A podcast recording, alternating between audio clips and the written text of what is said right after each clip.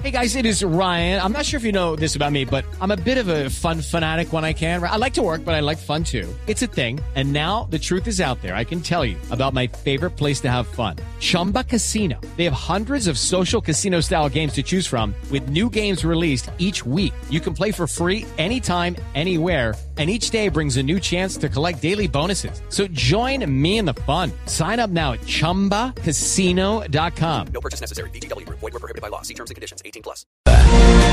Le responde el fiscal Martínez a la presidenta de la Corte Constitucional diciéndole que efectivamente sí, que ha designado un fiscal especial para que investigue el tema de si están chuzados, de si los están espiando, y dice, vamos a sumar a esta investigación los audios recaudados por la Fiscalía desde el mes de enero de este año que darían cuenta de la existencia de una presunta organización criminal interesada en una actuación ante la Corte Constitucional, para lo cual pretendería acceder a sus comunicaciones privadas.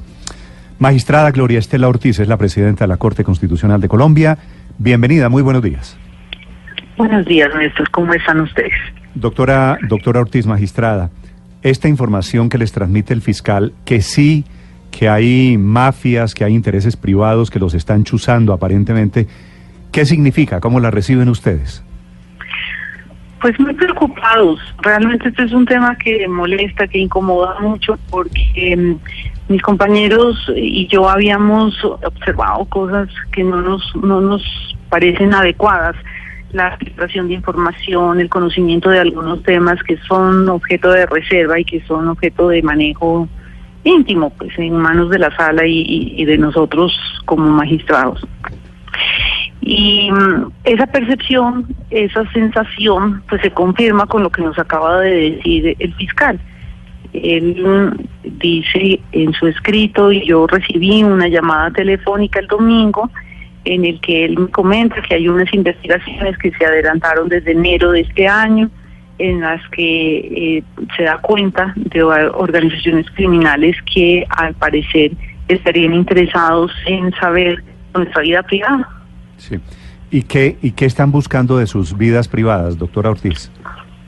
No tenemos ni idea. Esa es parte de las cosas incómodas. Eso no sabemos exactamente a qué se refiere, si es una vida privada en asuntos que involucren nuestra seguridad, no sabemos si es para saber cómo pensamos, todo es parte de la investigación. Sí. Eh, doctora Ortiz, ¿ustedes qué saben? ¿Hasta dónde han llegado?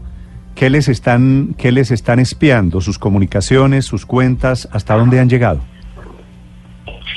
No tenemos mucha información, Néstor. Por lo que yo he podido hablar con el fiscal, y lo que hemos podido averiguar con mis compañeros está asociado a la interceptación de celulares. Cuando usted dice, eh, eh, eh, magistrada, que sentían algo, ¿a qué se refiere? ¿Qué sentían ustedes que los estaban espiando? En nuestras conversaciones informales nosotros comentábamos que hay momentos en donde la línea telefónica suena como que cuelgan y descuelgan, eh, se cortan las llamadas con una frecuencia impresionante, eh, hay ecos y pues eso nos parece que no es normal.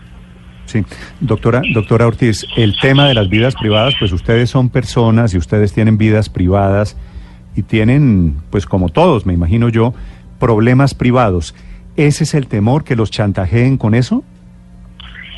No es el temor, es la incomodidad. Yo creo que ah, nosotros comentábamos en la sesión última de la sala plena del martes que parte de esta incomodidad es la descontextualización en muchas ocasiones. Es eh, que utilicen las, pues, la cercanía que con sus familiares, que pongan incluso a nuestros familiares, pues con ocasión del trabajo que desempeñamos es una incomodidad, a pesar de que todos en la sesión del martes comentábamos pues que nos sentimos fortalecidos, que estas cosas no nos eh, inciden en la toma de decisiones, que nosotros tenemos que tener la capacidad para eh, tomar decisiones sin presión. Sí, magistrada, porque hay un punto importante en la carta del fiscal y yo no sé si usted lo habló con él en la llamada que tuvieron, pero él habla es de una organización criminal, porque inicialmente cuando se habló de chuzadas, pues quedaba sobre el tapete la posibilidad de que también viniera de, entidades del Estado. Entonces, al él hacer la precisión que- de que se trata de una organización criminal, él le comentó a usted de cuál organización sería y- o, o ustedes tienen alguna eh, sospecha al respecto. No, Luz María, nosotros no tenemos esa información y hacemos y entendemos que eso es parte de la investigación reservada que adelanta la Fiscalía, que hace parte de la, de la necesidad que tiene un fiscal de dar silencio y ser lo más cauto en la, en la información para efectos de no intervenir y no afectar los resultados de ella. Por eso nosotros, en la verdad, pues no, no queremos detalles de esos que puedan dañar la investigación. Sí, pero, pero, pero, magistrada, pero ¿no les sorprende de alguna manera a ustedes que habiendo una investigación desde hace varios meses, según dijo el fiscal en su carta, no hayan a- al menos ustedes sido alertados por la fiscalía sin entrar en detalles? Felipe, entendemos que esa es la forma como actúa la Fiscalía. El fiscal general nos comentó que él informó en febrero a mi compañero Alejandro Linares, porque es el presidente de la Corte Constitucional, y creo que a un otro magistrado, que informó que se estaban adelantando unas investigaciones. Pero, pero pues creemos que no nos alertaron en razón de la confidencialidad que debe guardarse en estas investigaciones. Pero, ah, pero, pero si le informó, cuando dice el fiscal en la carta, la información fue compartida oportunamente con algunos magistrados. Si se lo dijo al presidente de la Corte Constitucional, eh, doctora Ortiz, que en ese momento era el doctor Linares, pues sí, sí estaban al tanto, sí oficialmente sabían algo. Sí, indudable. Está avanzando el presidente de la Corte y al parecer otro magistrado que pues, aceptaron la situación y que pues seguramente pidieron la reserva propia de la investigación penal. Sí, pero doctora Ortiz, hay algo que yo no entiendo, la verdad, que veo aquí un cortocircuito. Si el fiscal le dijo hace dos o tres meses a Linares, en ese momento presidente de la Corte, que había una mafia que los estaba chuzando, que los eh, estaba espiando, ¿por qué mandan ustedes hace unos días una carta pidiéndole a la policía y a la dirección de inteligencia y a la fiscalía que les digan si los están chuzando?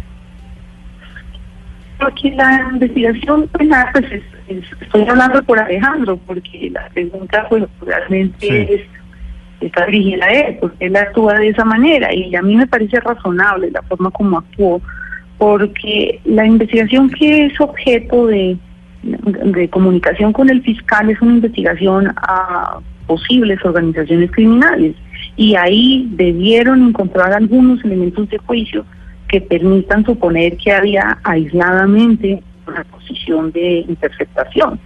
Pero seguramente si Alejandro después percibe que el tema no puede ser aislado, no solamente es aislado, no es puntual un magistrado que está mm, objeto de interceptación, sino que él también puede sentir y nosotros empezamos a, a conversar entre amigos y decir, y pues concluir varios que teníamos esa misma percepción, pues el tema ya no es aislado, ya no es Sí. una investigación, un magistrado, es una posición institucional y por eso decidimos hacer una carta y hacerlo público. De acuerdo. Magistrada, dice el fiscal en su respuesta que una organización criminal estaría interesada en una, una actuación ante la Corte Constitucional. ¿Usted sabe cuál es ese proceso? No, y ahí estamos también un poco eh, pues atentos, porque entonces lo que se diga es una especulación. No fui informada por el fiscal general que cuál es la actuación concreta. Estamos pues más o menos como atentos a todo. En principio, en el ambiente hay una información de que es una acción de tutela. Entonces empezamos a buscar los registros de todas las tutelas que puedan tener alguna incidencia en temas sensibles. Pero, pero realmente nosotros no tenemos certeza Y no tiene de ninguna, cuál es el procedimiento. ninguna pista esto por dónde va. Mm, me imagino que la fiscalía sí. Nosotros en este momento no. Estuvimos desde las 6 de la mañana buscando en todos los equipos de los magistrados, en los computadores, en la revisión de las salas de selección, que incluso ahora se graban, que son transmitidas públicamente en audiencia. Estuvimos revisando casos de procesos penales, casos que puedan ser sensibles en tutela, pero no encontramos nada reciente. Sí. ¿Y usted confía, magistrado Ortiz, en la fiscalía para llegar al fondo del asunto? ¿O podrían pedir ustedes que una agencia internacional venga a investigar estos temas de las chuzadas a fondo, como sucedió en Guatemala o como sucedió en Panamá, en donde estaba detrás incluso el propio presidente Martinelli? Y se imagina uno que precisamente aquí en el país también debe haber detrás a alguien muy poderoso.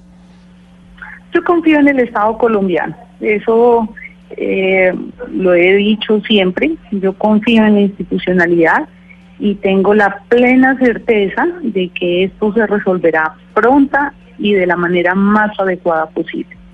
Sí, es que con esa pregunta de Paola, eh, doctor Ortiz, la diferencia con las chuzadas en la época de Uribe es que aquí es una banda criminal eh, la que los está chuzando a ustedes, ¿verdad? Pues eso dice el fiscal general, sí señor. Sí. Las otras, las que nos escandalizaron hace 10 años, eran unas chuzadas dentro del Estado colombiano. ¿Hay algo que los haga pensar a ustedes diferente en, esta, en este caso? No, Néstor, nosotros eh, sería absolutamente irresponsable que yo definiera o señalara. Esto realmente no, en este momento no tiene nombres, no tenemos identificado quién puede ser el autor y confiamos en que la Fiscalía nos defina, nos aclare y le diga al país exactamente todo lo que está sucediendo. Magistrada, ¿podría estar eh, este intento criminal de interceptar a los magistrados de la Corte el cartel de la toga. Hay una tutela muy importante que aún está en discusión en la Corte, si no, eh, si no tengo entendido mal.